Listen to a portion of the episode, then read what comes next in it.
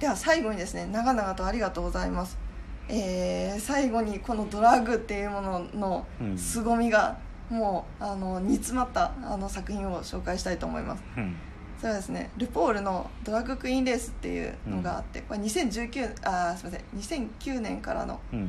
これもネットフリックスの作品でこれさもっきのルポールさんそうなんです、うん。はい。あが、あのー出てきた作品なんですけど、うん。もう2009年から今もまだ続いてて、全11シーズンあって、うん。各15エピソードぐらいあるんですけど、うんうんこれご覧になったことありますか？いやないかな。ないですか？これねなんか YouTube に上がってんのあ。昔見た記憶もある。あそうですか、うん。そのショーの一部ですかね、うんショーの一部。ドラッグクイーンのなんていうかコンテスト。うん、それってあのそういうのを探そうと思ってそこに行き着いたいやそうだね。あそうなんですねああそうなんかもうこれの流行りっぷりがすごいなと思うんですけれども、うん。うんまあ、これ何かっていうと、まあ、ドラッグクイーンレースといって、まあ、さっき言ったその超カリスマのあのドラあールポールさんっていうのがうん。その司会をしてうん。あのやってるんですけどあのまあよ全米だったり、まあ、世の中のあのドラッグクイーンのあの一番を決めましょうよと、まあ、ドラッグの天下一武道会ですよね、うん。を開催するっていう、えーコンテストなんです、でうん。毎シーズン大体そのあのつわものたちが12人ぐらい集められて、うん。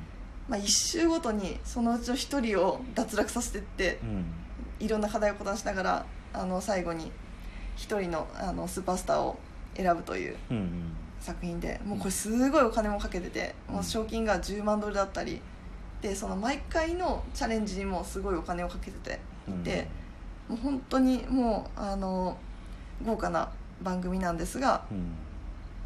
でこれすごいあの全米の中でも人気でその、まあ、ロゴ TV っていう、まあ、こういう話をもう民放でガンガンやっちゃうっていう世の中なんですけど、うん。まあ、これはそのルポールさんが、まあ、ドラッグっていうと、まあ、国内でも結構アンダーグラウンドの扱いあうん。日本国内でもアンダーグラウンドの扱いされてるじゃないですか。うん。で向こうでもやっぱりそういうあの男の人が女装したりとかって宗教的にも罰だったりする面が多いと思うんですけど、うん。このの番組がこのお茶の間にまさに引きずり込んだとドラッグしたと言われてるような作品です、であの、まあ、クイーンたちは課題を通してカリスマ性ユニークさうん度胸と才能を、えー競い、えーやっていくんですがうん。もう見どころがね本当にこのあのレースが壮絶なんですよ、うん。まず集まってくる猛者たちがすごくて、うん。もう一画面の、うん。もう画面の圧力がうわーってすごい感じうん。です、でなんかもう例えばもう明日の朝までにこの衣装作りなさいよとかもうそのスケジュールどうなってんのっていう感じもあったりとか、うん。かその集まってくる人たちももう国籍も宗教もまあ体型もバランバランででそういう人たちがもうしのぎを削って蹴落とし合いをうん。していくんですね、うん。でその課題もいろいろで最初なんかファッションが多かったんですけどなんかあのお笑いをさせてみたりとか、うん。ちょっとドラマをさせてみたりとかうん。その頭を使うようなこともしていて、うん。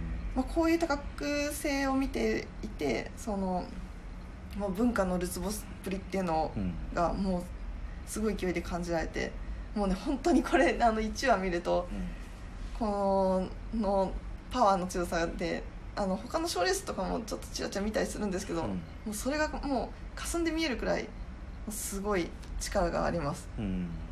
はい、でちょっとね紹介したいのが私好きなあの推しクイーンがいてはい。でこれがシーズン3に出てくるあのラジャっていう人なんですけど、うんうんでこの人あまあインド育ちであのその時にその12人の中で最年長の、まあ、36歳でうん。出てきているんですけど、もうかっこいいんですよね。私好きすぎてちょっとなんかスクラップ本みたいなの作っちゃったんですけど、うん。まあ、こんななんかこれ自分で衣装仕立てるんですけど、うんまあ、こんな感じで作っていくんですよ、まあ、このセンスがすごいなって思うんですけど、うん。でやっぱりこの人人気出てそのあのアニメでシンプソンズっているじゃないですか、はいはい。あれにカメオ出演してくるんですうね、ん。っていうぐらいそのまさにあのドラッグをお茶の間にあのうん。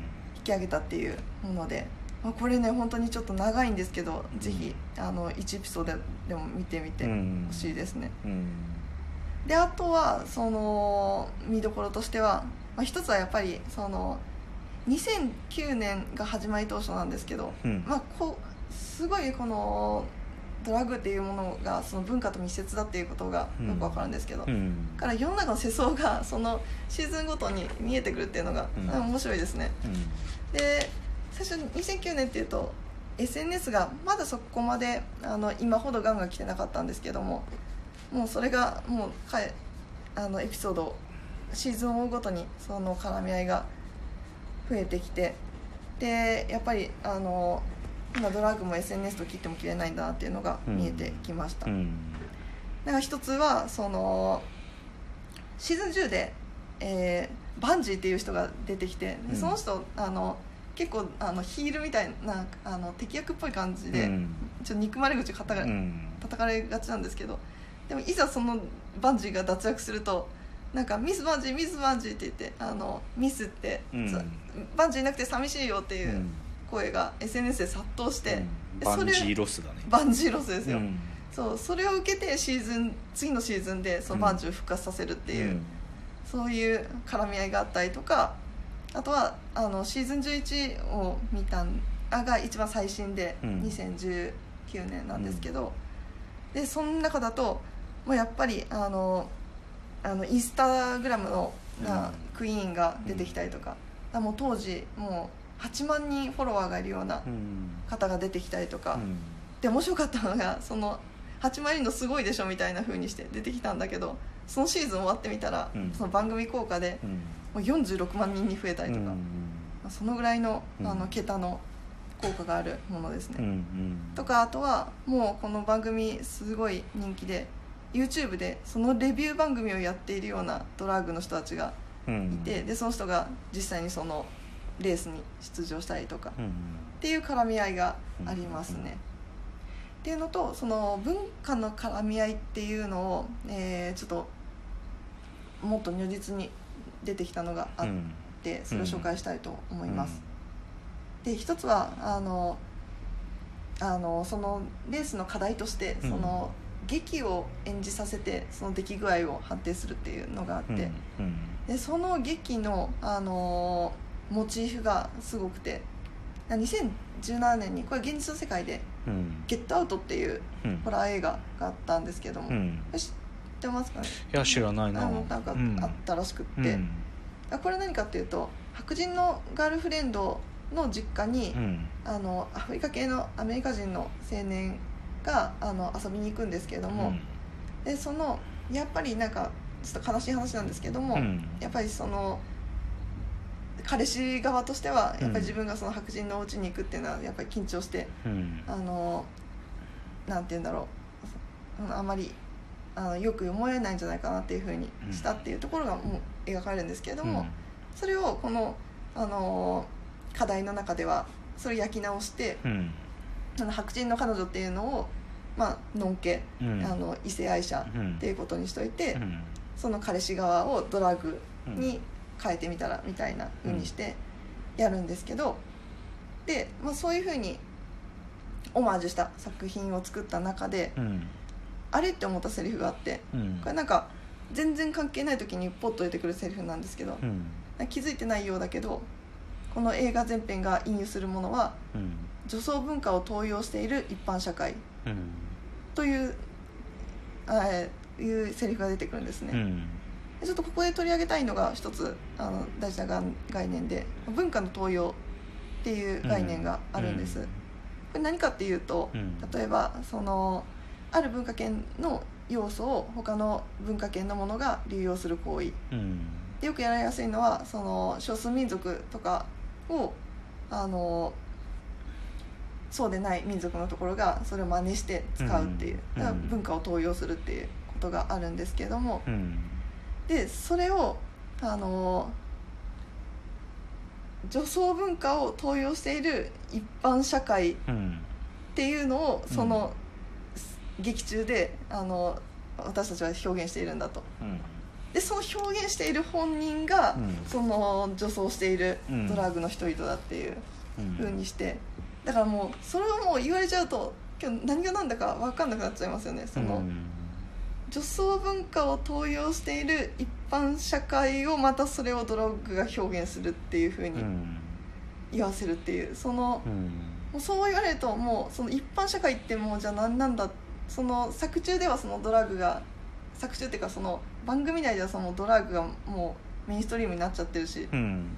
ていうなんかそのその転倒の繰り返しをできるっていうのが面白いなとうん。思いました、うん。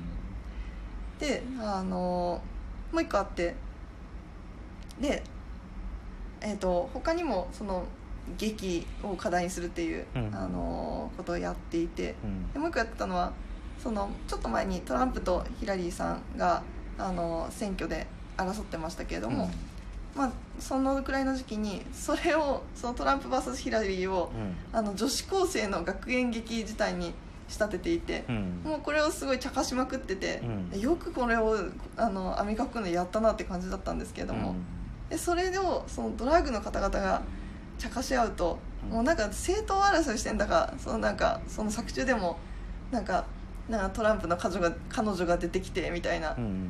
いうのをみんながヒステリックにやったりだとかしててうん。もう何の話なんだかよく分かんなくなってくるんですね。うんでこれをこの劇をうん。もしあの普通のあの人がやったら、うん。あ成り立たないんじゃないかな、うん。そのドラッグの方々がやってるからし妙にしっくりくるところがあって、うん。あだから私に関して言いたいのはその発言の内容云々よりも、うん。そういう固定概念をつぶち壊すドラッグの力がうん。あるんじゃないかっていうそのドラッグの、えーえーマッシュアップを許す遊びの遊びしろの方向という話をしたかったわけであります。